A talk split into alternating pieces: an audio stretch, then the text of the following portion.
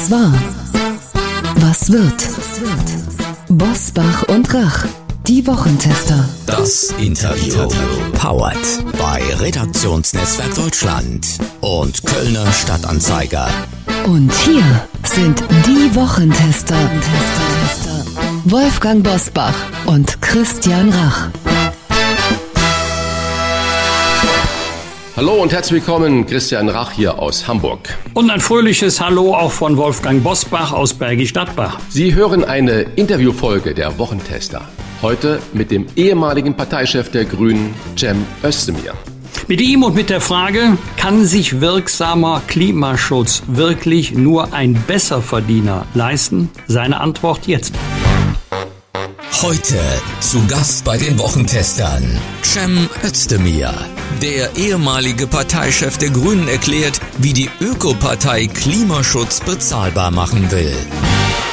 Er war zehn Jahre Parteichef und wird als grüner Vorsitzender im Verkehrsausschuss des Bundestages bereits für das Amt des Bundesverkehrsministers gehandelt. Doch dafür müssen die Grünen natürlich zuerst einmal die Wahl gewinnen und regieren. Nach aktuellen Umfragen ist das nicht ganz unwahrscheinlich, doch der gute Lauf der Grünen ist in Sachsen-Anhalt mit nur 5,9 Prozent etwas ins Stottern geraten. Frage, ist Klimaschutz nur ein Westthema und wie möchte er die Klimafrage mit der sozialen Frage verbinden? Das fragen wir jetzt ihn. Herzlich willkommen bei den Wochentestern Jim Özdemir. Herzlichen Dank, freue mich sehr. Herr Özdemir, ich zitiere Sie zum Einstieg aus einem Weltinterview. Zitat. Wir sind keine Verbotspartei, sondern eine Ermöglichungspartei.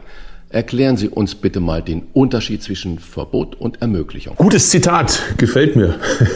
Äh, also erstmal zur letzten Wahl und überhaupt zur Bundestagswahl. Alle Demut, die Wahl ist offen und es kann alles Mögliche dabei rauskommen. Insofern geht es jetzt erstmal darum, äh, dass man sich anstrengt, äh, fleißig ist, um Stimmen wirbt und dann am Ende wird zusammengerechnet und dann muss man schauen, ob es reicht oder nicht. Sowohl Koalitionsfragen als auch Fragen, wer was wird das entscheidet man dann, wenn die Wahl rum ist, wenn man sie gewonnen hat und äh, keine Sekunde früher. Und äh, was das Ermöglichen angeht, statt verboten, ich will es mal in einem praktischen Beispiel deutlich machen. Äh, innerdeutsche Flüge kann man verbieten, man kann aber auch dafür sorgen, äh, dass einfach Zug um Zug Flüge überflüssig werden. Das heißt, dass man so gute Verbindungen hat zwischen den Städten, die pünktlich, sauber, bezahlbar sind, so dass es immer weniger innerdeutschen Flugverkehr braucht. Vielleicht ein praktisches Beispiel. Äh, Carsten Spohr, der Chef der Lufthansa, hat mich vor Corona mal besucht in meinem Büro und sagte zu mir, Herr Özdemir, wir würden die gerne loswerden, die Flüge, weil da zahlen wir drauf, die rechnen sich wirtschaftlich gar nicht. Aber wir müssen es halt machen, solange wir nicht davon ausgehen können, dass die Leute mit der Bahn rechtzeitig am Flughafen sind. Also da geht, glaube ich, eine Menge mehr. Insofern ist Klimaschutz eigentlich auch im besten Sinne des Wortes ein Modernisierungsprogramm. Es gab einige Vorschläge in den vergangenen Wochen, die knapp an einem Verbot vorbeigeschrammt sind. Ein Beispiel hast du ja gerade genannt. Jetzt mal Hand aufs mhm. Herz. Stichwort Benzinpreis. Ist mehr Klimaschutz ganz ohne Verbote tatsächlich zu haben? Es ist vor allem nicht zum Nulltarif zu haben. Das ist einfach auch ein Gebot der Ehrlichkeit, äh, das sehr klar zu sagen. Und übrigens ist das jetzt auch nicht äh, singulär äh, auf die Grünen bezogen. Den CO2-Preis, den hat ja die Große Koalition erstmal erhöht von nämlich geplanten 10 auf 25 Euro, auch dank eines Vermittlungsergebnisses.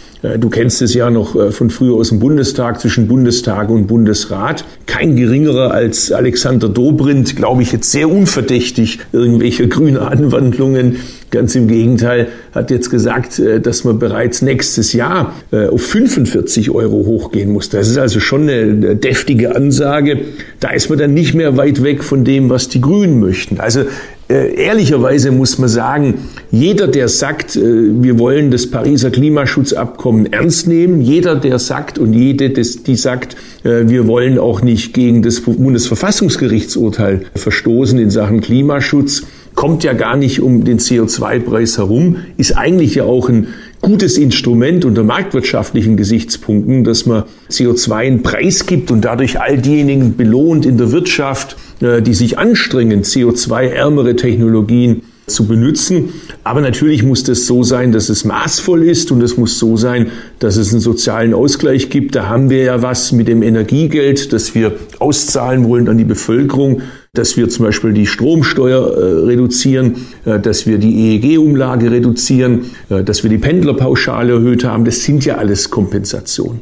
Sie glauben, und äh, das ist ein Tweet von Ihnen, den ich jetzt zitiere, dass immer weniger Menschen Bock haben auf den unehrlichen Auspuffliberalismus aller Union und FDP und neuerdings auch SPD, Zitat Ende. Was ist bei den genannten Parteien unehrlich? Also erstmal freut es mich, dass Sie meine Tweets lesen. Jetzt weiß ich, wer das ist. Sie sind das.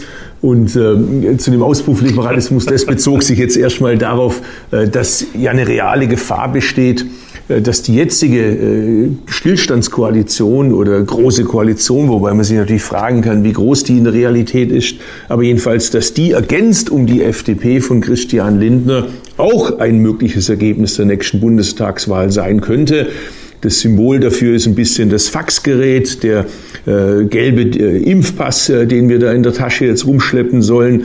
Äh, das ist so ein bisschen ein Symbol dafür, wie es, glaube ich, nicht geht. Ich betrachte Klimaschutz nicht als ein Hindernis für unsere Wirtschaft, sondern es künftig die Grundlage für erfolgreiches Wirtschaften, fürs Geldverdienen.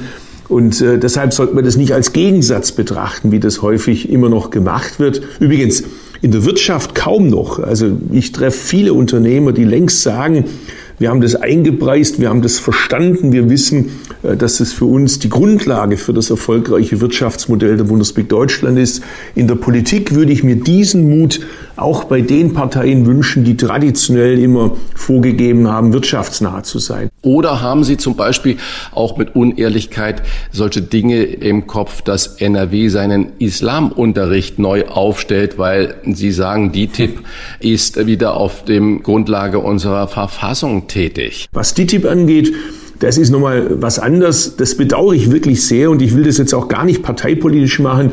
Ich habe, als ich äh, mit dem äh, Kollegen Volker Beck zusammen vor einigen Jahren mal ein Papier gemacht habe zur Anerkennung der islamischen Dachverbände, ja jetzt wirklich reihum äh, mir da keine Freunde gemacht, äh, auch in meiner eigenen Partei zum Teil, die damals ja auch in Landesregierungen davon betroffen war, bei der CDU, bei der SPD, bei der FDP weil ich finde, da ist eine gehörige Portion Naivität am Start. Selbstverständlich haben die Muslime in der Bundesrepublik Deutschland allein schon durch unsere Verfassung äh, begründet, Religionsfreiheit dürfen ihre religiösen Bedürfnisse genauso organisieren wie evangelische, katholische Christen, Juden und alle anderen.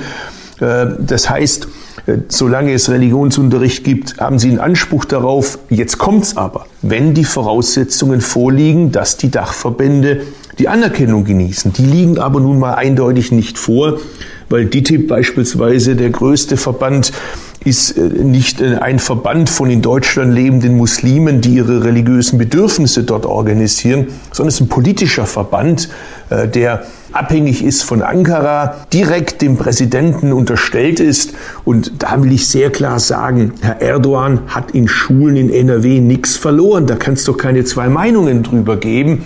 Das ist übrigens auch eine Verhöhnung all derjenigen, die sich zu unserem Land bekennen. Die Religionslehrer, die sagen, äh, wir wollen es doch so machen, wie es das deutsche Grundgesetz vorsieht, die fragen sich jetzt, haben wir was falsch gemacht? Ist das vielleicht gar nicht gewünscht in Deutschland? Ist vielleicht eher Desintegration gewünscht? Das kann es nicht sein. Also mein Vorschlag wäre, ist jetzt natürlich sehr schwer im Bundestagswahlkampf, wo sofort alles politisiert wird.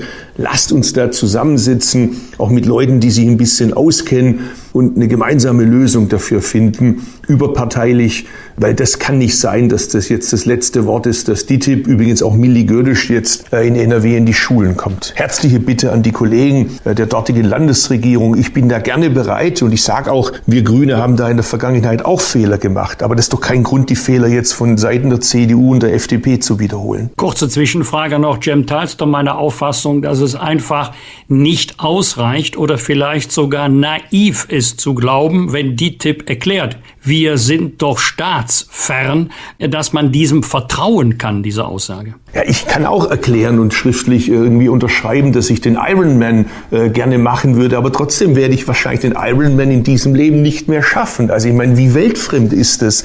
Äh, also da muss man jetzt wirklich nicht besonders intelligent sein zu wissen, dass es eine hierarchisch gegliederte Organisation ist. Äh, die Frage, wer da wo Vorsitzender ist, das wird nicht vor Ort entschieden. Das wird in der Zentrale entschieden. Wir haben ganz viele Beispiele davon, dass übrigens tolle Leute vor Ort, das will ich nochmal ausdrücklich sagen. Ich habe meinen Vater in einer DITIB-Moschee beerdigt. Das sind wirklich grundanständige Leute vor Ort, äh, die einen tollen Job machen. Aber die sind halt nun mal in einer Organisation, die hierarchisch geführt wird, wo es ein ganz klares Interesse gibt. Äh, DITIB, das gilt ja auch leider auch für die anderen gesellschaftlichen Organisationen, zu Vorfeldorganisationen der AKP und noch schlimmer der MHP, also der äh, Grauen Wölfe, der türkischen Rechtsradikalen zu machen. Und das können wir alles nicht zulassen. Wir müssen deutlich machen, hier in Deutschland gilt das deutsche Grundgesetz und nichts anders. Und wir stehen an der Seite all der Türkeistämmigen, die ja die Mehrheit sind, die das auch so sehen und die nicht wollen, dass man in Deutschland jetzt auch Angst haben muss.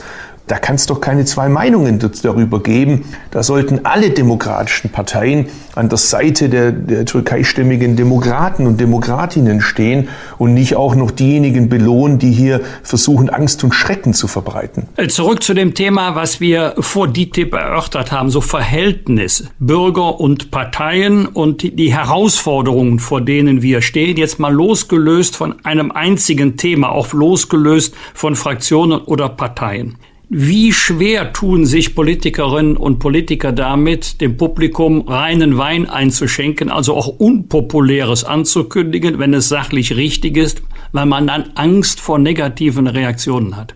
schwere Frage, äh, ehrliche Antwort schwer. Sie tun sich schwer damit. Das merkt man jetzt ja an der Debatte um das Thema Klimaschutz. Wie sehr geht man in Details, äh, gerade jetzt im Wahlkampf oder lässt es, äh, wenn man droht, unter Beschuss zu geraten? Ich finde es gut, dass wir sagen, Klimaschutz gibt's nicht zum Nulltarif. Also die Vorstellung, äh, wir gehen jetzt wirklich drastisch runter mit den CO2-Emissionen, äh, wir, wir bauen den öffentlichen Verkehr aus, die Radwege, wir investieren in das Schienennetz, wir gucken, dass wir auch im Flugverkehr über synthetische Kraftstoffe, wir der Dekarbonisierung vorankommen und so weiter. Und das Ganze kostet nichts und nichts ändert sich. Die ist etwas weltfremd. Und da wäre es ganz gut, wenn man sich da verständigt. Ich würde noch einen Schritt weiter gehen aufgrund des bundesrepublikanischen Systems. Jetzt unabhängig davon, wer die nächste Bundestagswahl gewinnt. Ich habe da natürlich ein klares Interesse, wer sie gewinnt. Aber unabhängig davon sehen wir uns ja alle wieder, spätestens wenn die Gesetze nach dem Bundestag auch durch den Bundesrat gehen müssen. Und es wäre natürlich viel leichter, wenn wir in den Grundfragen dass wir das Land ökologisch modernisieren wollen, dass wir bei der Digitalisierung endlich aufholen wollen, dass diese Bräsigkeit, die sich über unser Land auch ein bisschen gelegt hat, eine gewisse Selbstzufriedenheit, dass wir das endlich überwinden. Wenn wir das jenseits der 51 Prozent gegen 49 Prozent hinkriegen würden, dann könnten wir, glaube ich, auch ein bisschen den Turbogang einschalten, denn das ist ja gleich das zweite Problem. Neben der Auseinandersetzung um das Ob und Wie haben wir auch das Problem der Geschwindigkeit. Bei uns dauern die Prozesse ewig. Und auch da, das meine ich jetzt gar nicht einseitig, äh, da haben sich auch in der Vergangenheit Leute aus äh, den grünen Reihen nicht immer mit Ruhm bekleckert bei Infrastrukturfragen. Aber ich war jetzt zum Beispiel im bayerischen Kommunalwahlkampf beim Brenner Nordzulauf äh, in Rosenheim. Und ich kann nur sagen, ich habe zum Beispiel meinen Leuten gesagt, ich komme nur, wenn ihr da nicht erwartet, dass ich jetzt da irgendwie populistisch sage, ach, vielleicht braucht man ja den Brenner Nordzulauf gar nicht, vielleicht kann man es auch ganz anders machen. Das geht nicht. Wir müssen, wenn wir zum Beispiel Verkehr von der Straße auf die Schiene verlagern wollen, dann braucht's äh, Rheintaltrasse, dann braucht's Brennernordzulauf, einfach jetzt mal High Speed, damit's da vorangeht. Und ich habe das gesagt. Spannend war dann, dass mir meine grünen Kollegen vor Ort gesagt haben, das ist ja schön, dass du das so machst. Wir haben hier eine Staatspartei, die beschließt es in München mit. Die beschließt es in Berlin mit und vor Ort organisiert sie einen Protest. Also es sind gar nicht immer die Grünen. Herr Özdemir, das ist ja jetzt schon ein relativer Klartext, den Sie da sprechen. Das finde ich sehr gut. Gehen wir mal äh, zu den Spritpreisen zurück und machen es dann konkret. Die Spritpreise steigen ja jetzt schon, weil der CO2-Preis in den kommenden vier Jahren gestaffelt wird. Beschlossen haben das nicht die Grünen im Regionalverband, sondern die jetzige Bundesregierung. Wenn die Grünen regieren, was wollen Sie daran ändern oder auch äh, verschärfen? Also es ist klar, der Preis ist ein Anreiz dazu, äh, dass bestimmtes Verhalten attraktiver, anderes weniger attraktiv wird. Das ist nun mal ein wirksames äh, Marktinstrument. Die Alternative dazu wären Verbote. Äh, mit denen sollte man eher sparsam umgehen, nur wenn es gar nicht anders geht. Insofern ist das in der Richtung, das, das der richtige Weg, über den CO2-Preis zu gehen. Da gibt es ja auch eine gewisse Einigkeit zwischen CDU, CSU, SPD und Grünen. Jetzt haben wir halt gerade Wahlkampf, äh, da entdeckt jeder noch mal ein bisschen den Populismus. Und äh, ich sage auch nicht, dass wir es immer im Detail perfekt machen äh, mit dem Detailismus. Aber ich glaube, ehrlicherweise müssen wir den Leuten sagen, die Zukunft wird nicht darin bestehen, dass wir immer mehr Autos in den Städten haben. Wir sehen doch schon, dass es zum Verkehrskollaps führt. Allein die Zeit, die wir verbringen im Stau, das hat ja nichts mit Lebensqualität zu tun, sondern es werden künftig andere Autos sein müssen. Es werden in der Stadt auch weniger Autos sein müssen. Aber das geht natürlich nur, wenn es auch gute Alternativen dazu gibt, die, äh, wie gesagt, bezahlbar sind, sauber, pünktlich sind. Und dahin muss jetzt künftig ein Hochlauf stattfinden.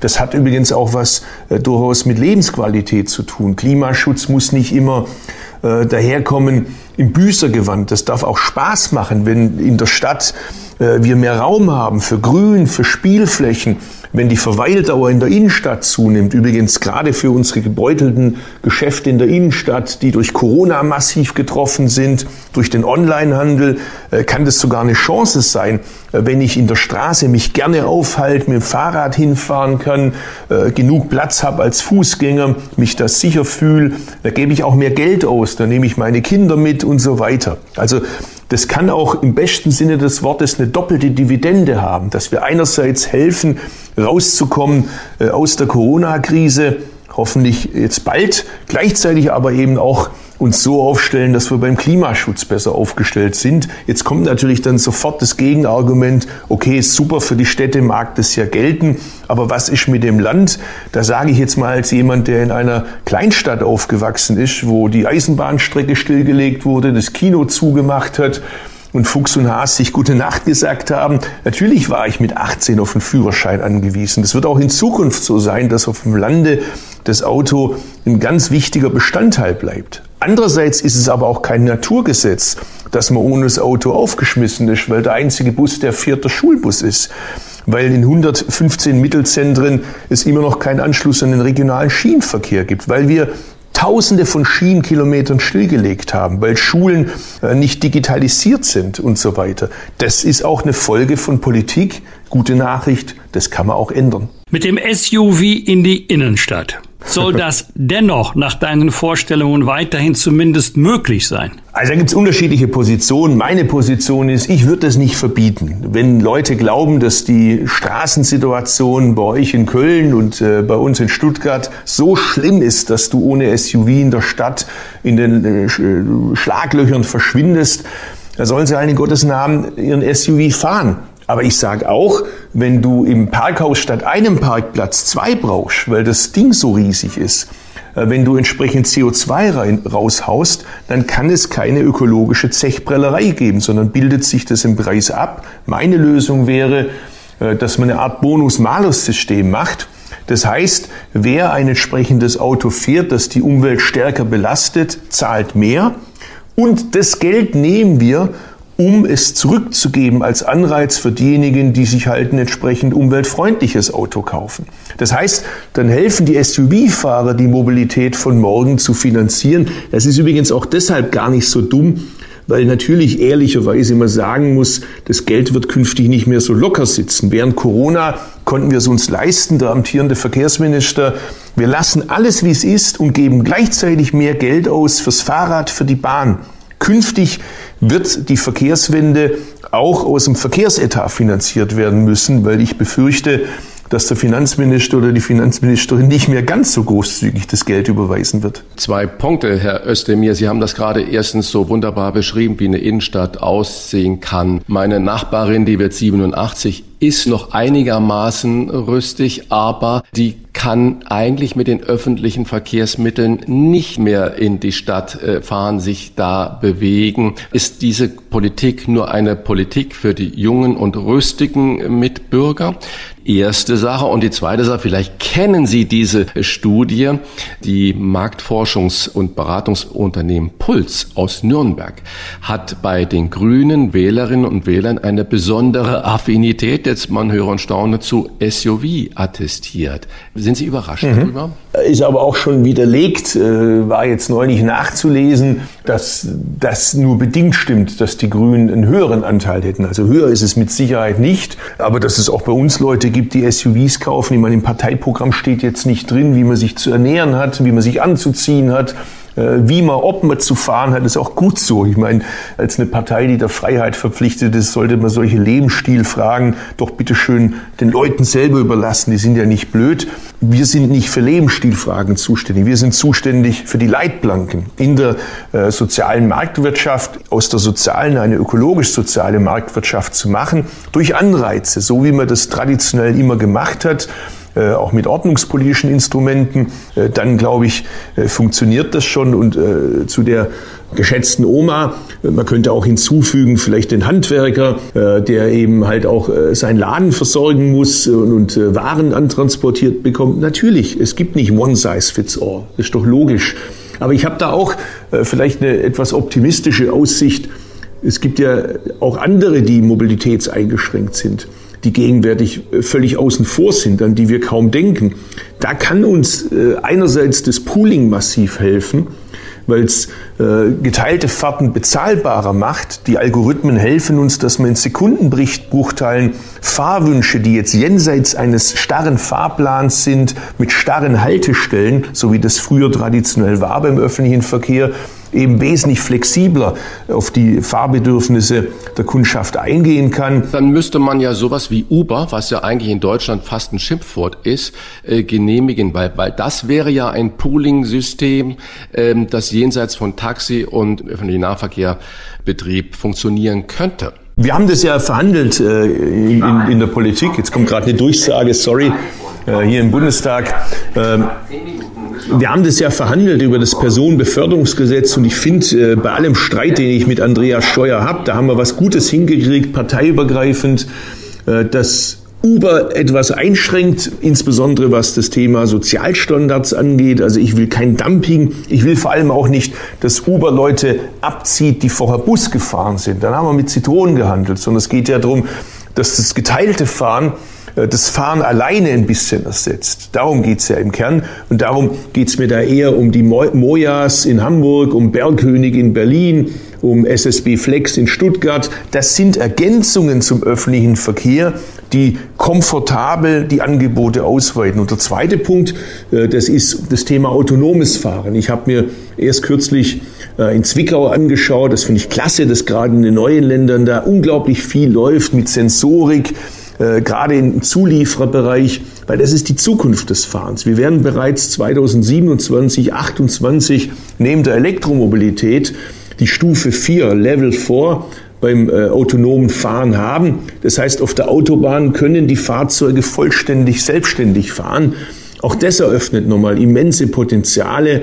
Äh, übrigens auch bei der Vision Zero, was äh, Unfälle angeht. Also da tut sich gerade eine Menge. Auch das ist nun mal eine Chance, dass Leute, die bislang mobilitätseingeschränkt sind, darüber vielleicht auch wieder an der Mobilität verstärkt teilnehmen können. Also es geht schon auch viel um Hightech.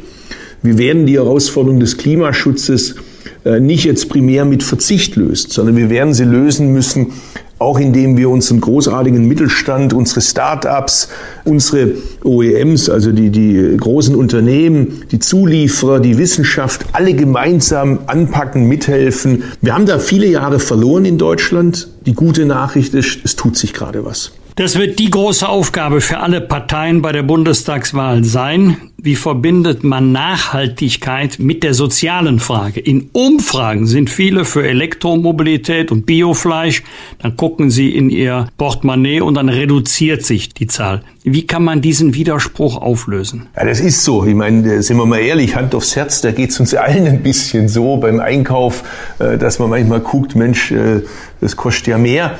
Äh, ich glaube, dass es eine Mischung sein muss, eben tatsächlich aus Auflagen, dass äh, die Preise stärker die ökologische Wahrheit sagen müssen.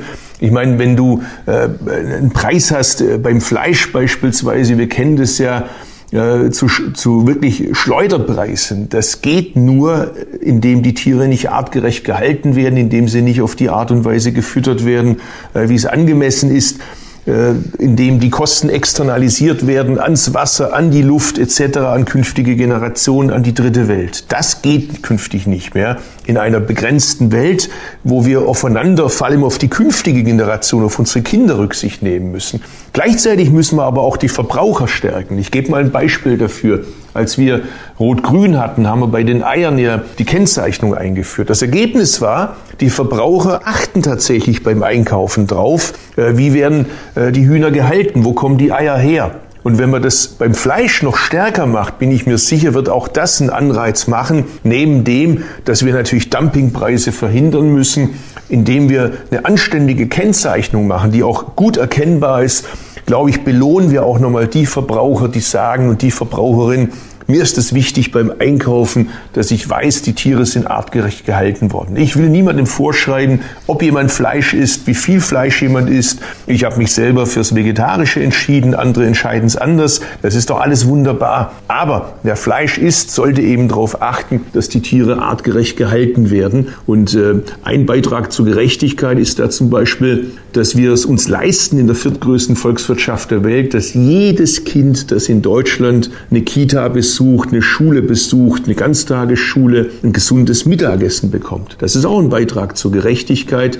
Übrigens kann ich als Arbeiterkind sagen, das ist manchmal auch das einzige gesunde Essen, das du gelegentlich bekommst, wenn es das gibt. Also auch das ist ein schönes Beispiel dafür, wie man Gerechtigkeit und Ökologie zusammenbringen kann. Herr Özdemir, Sie haben es gerade ja schon wunderbar angesprochen.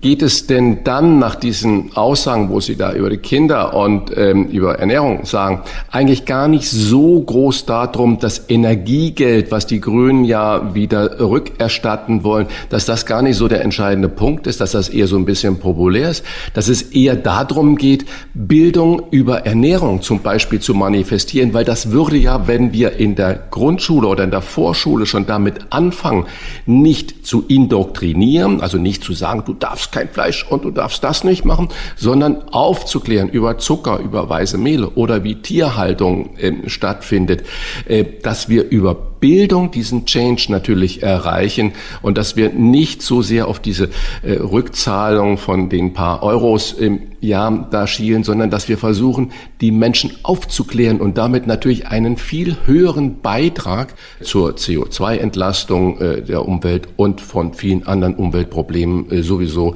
natürlich dann profitieren könnten. Es hat schon seine Rolle, das Energiegeld, genauso wie die Frage, äh, was machen wir bei der Energieumlage etc. Das ist schon alles wichtig, aber Sie haben natürlich recht.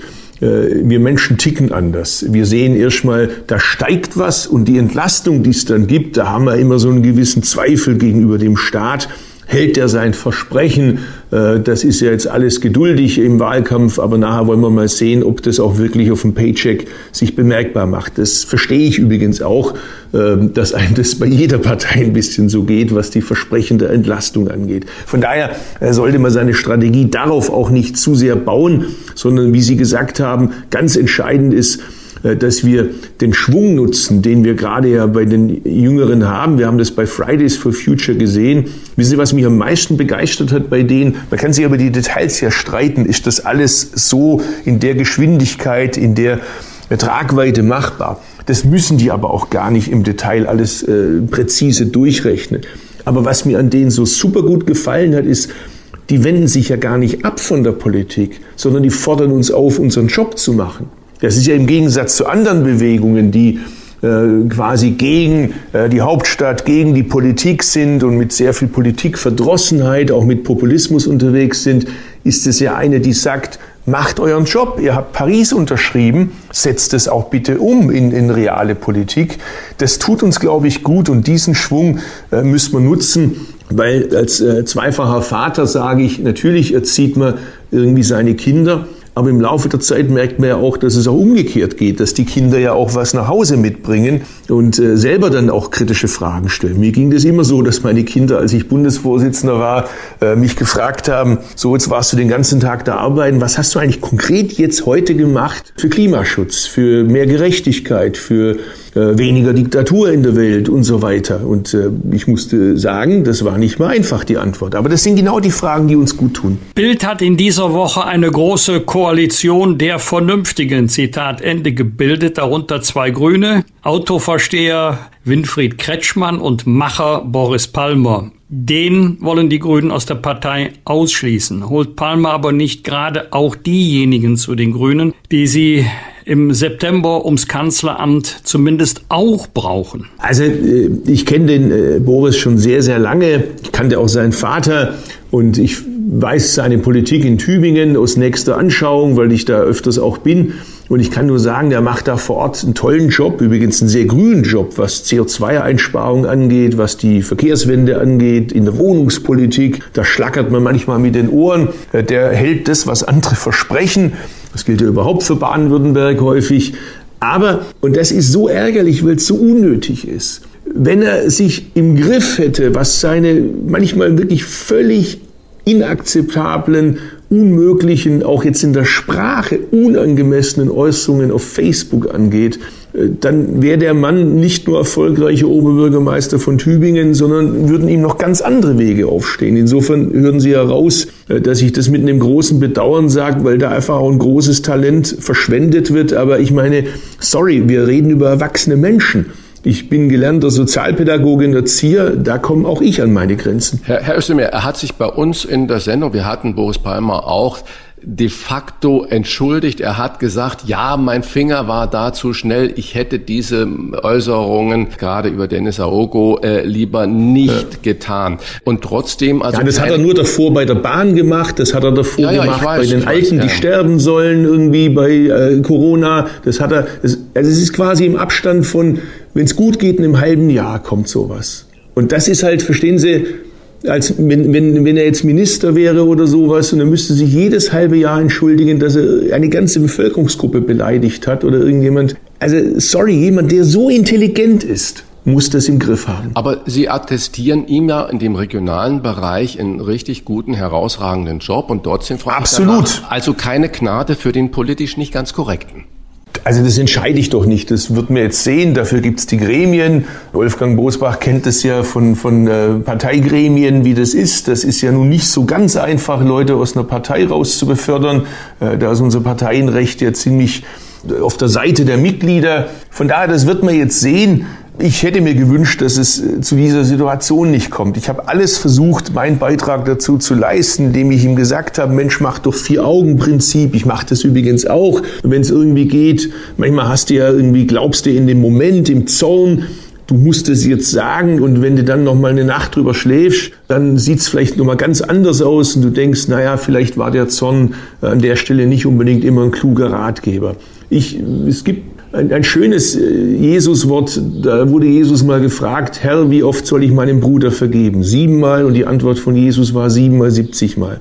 Der Boris schafft es, dass die siebenmal, siebzigmal bald aufgebraucht sind. Das finde ich sehr schade. Ich hoffe trotzdem, dass es nochmal einen Weg gibt, äh, wie wir die Kuh vom Eis kriegen. Aber er muss schon auch selber mithelfen und da mangelt es gerade ein bisschen an der Bereitschaft leider. Wie so oft und auch in der Politik, zum Schluss was Angenehmes, aber auch was Unangenehmes. Schlussfrage okay. von mir äh, aus aktuellem Anlass. Hast du in den letzten Tagen mal geguckt, ob dein Lebenslauf so völlig unfallfrei ist? du wirst lachen, die ehrliche Antwort ist ja. Natürlich gucke ich da drauf. Ich bin ja 94 das erste Mal in den Bundestag gewählt worden. Und äh, weißt du, damals habe ich irgendwelche Schirmherrschaften übernommen. Damals wurde ich überschwemmt mit Sachen, weil ich war der erste Abgeordnete mit Migrationshintergrund aus einer Arbeiterfamilie, äh, sogenanntes Gastarbeiterkind. Und ich habe keinen blassen Schimmer, wer da alles damals sich gemeldet hat, ob es die noch gibt. Und das prüfe ich gerade auch nach. Du wirst lachen, ich bin da ehrlich. Da schaue ich gerade Gibt's die überhaupt noch? Was machen die heute? Weil das Problem ist ja auch, das war vielleicht in den 90ern mega cool, aber was machen die heute? Vielleicht sind die ja heute irgendwo ganz irre unterwegs. Also ich will mal eins sagen, das sage ich jetzt auch selbstkritisch in die eigenen Reihen. Äh, wir sollten alle auch nicht päpstlicher sein als der Papst und nicht vergessen, wir haben es auf allen Seiten mit Menschen zu tun. Menschen sind nicht unfehlbar. Und es gibt zwei Kategorien von Fehlern. Es gibt die Fehler, die doof sind, die schlecht zu erklären sind, aber die menschliche Fehler sind, die man nicht mit Absicht macht. Und es gibt andere Fehler, das ist, dass du dich in den Dienst eines fremden Staates stellst, von ihm bezahlen lässt, unserem Land Schaden zufügst, dich bereicherst an der Not der Menschen. Das eine sollte man vom anderen unterscheiden. Trotzdem ist blöd und, und muss man daraus lernen. Große Fehler wurden ja anscheinend auch beim DFB gemacht. Riesenchaos. Jetzt ist die EM und vermutlich hat die DFB-Führung wegen der Bundestagswahl gesagt, wir äh, machen kommissarische Präsidenten erst im Januar. Ich habe so ein bisschen den Verdacht, die DFB-Leutchen, die wussten, dass Sie und äh, Wolfgang Bosbach euch gut versteht. Und ihr wurdet ja beide schon als DFB-Präsident gehandelt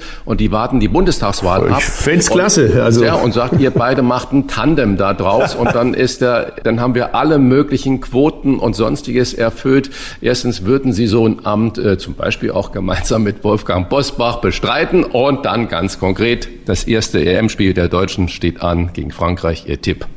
Also ich fange mit letzterem an. Ich hoffe, wir gewinnen. Die letzte Leistung war klasse, aber das war natürlich ein anderer Gegner. Frankreich ist ein Hammergegner. Die sind wirklich auf vielen Positionen Hammer besetzt, vor allem vorne. Äh, da darf sie unsere Abwehr wirklich gar nichts leisten, keine Sekunde Unaufmerksamkeit. Wir haben einen Weltklasse-Kader. Und ich denke, angesichts dessen, wenn uns das gelingt, das abzurufen auf dem Platz, dann ist da einiges drin. Und ähm, ja, also mit, mit Wolfgang Bosbach und, und mir würde ich gerne, könnte ich mir vieles vorstellen. Ähm, ich glaube, eine Quote wird man allerdings nicht erfüllen, nämlich die Geschlechterquote, wenn ich es richtig weiß. da gäbe es ja noch Möglichkeiten, wen wir da noch dazu nehmen. Eine Ermöglichung. Ja, muss, muss nicht zwingend sein. Eine Ermöglichungs- und keine Verbotspartei sind die Grünen für Cem Özdemir. Wie er die Klimafrage mit der sozialen Fragen versöhnen will und was er sich von der Fußball-EM da erhofft und vom DFB, das hat er uns heute erklärt. Vielen Dank für das Gespräch, Cem Özdemir. Sehr gerne. Frohes alles Schaffen, Gute alles Gute. Gesund, mein Freund. Ja, ebenfalls. Viel Spaß noch. Tschüss, alles Danke. Gute. Tschüss. Ciao. Fragen und Anregungen für Bosbach und Rach? Kontakt at diewochentester.de wir bedanken uns bei unserem Werbepartner Procon für die freundliche Unterstützung. Procon ist nicht irgendein Ökostromanbieter, sondern Deutschlands größte Energiegenossenschaft mit knapp 40.000 Mitgliedern. Hier kann Geld mehr bewirken, als sich nur zu vermehren. Procon ist aktiver Klimaschutz in Bürgerhand, denn jeder kann mit seiner Beteiligung mitmachen und bekommt eine Stimme. 100% Windstrom aus eigenen Anlagen. Dafür steht der echte Ökostrom von Procon. Wenn Sie Mitglied werden, wissen Sie zukünftig, wo Ihr Strom herkommt und Sie können aktiv CO2 sparen. Und das Beste ist, mit dem Gutscheincode Bosbach und Rach schenkt Ihnen Procon die ersten 100 Kilowattstunden des sauberen CO2-freien Stroms. Hier nochmal der Code für 100 Kilowattstunden gratis. Bosbach und Rach in einem Wort mit einem großen B und ausgeschriebenem und. Alle Infos zur Mitgliedschaft bei Procon finden Sie in unseren Show Notes und im Internet unter procon.net slash Bosbach und Rach. Das waren die Wochentester, das Interview mit Unterstützung vom Kölner Stadtanzeiger und dem Redaktionsnetzwerk Deutschland. Wenn Sie Kritik, Lob oder einfach nur eine Anregung für unseren Podcast haben, schreiben Sie uns auf unserer Internet- und auf unserer Facebook-Seite. Fragen gerne per Mail an kontakt@diewochentester.de und wenn Sie uns auf einer der Podcast-Plattformen abonnieren und liken, freuen wir uns ganz besonders. Danke für Ihre Zeit. Die neue reguläre Folge hören Sie am Freitag, Punkt 7 Uhr. Bitte die Wochentester einschalten. Was war? Was wird? Wolfgang Bosbach und Christian Rach sind die Wochentester. Ein Maßgenau Podcast. Powered bei Redaktionsnetzwerk Deutschland und Kölner Stadtanzeiger.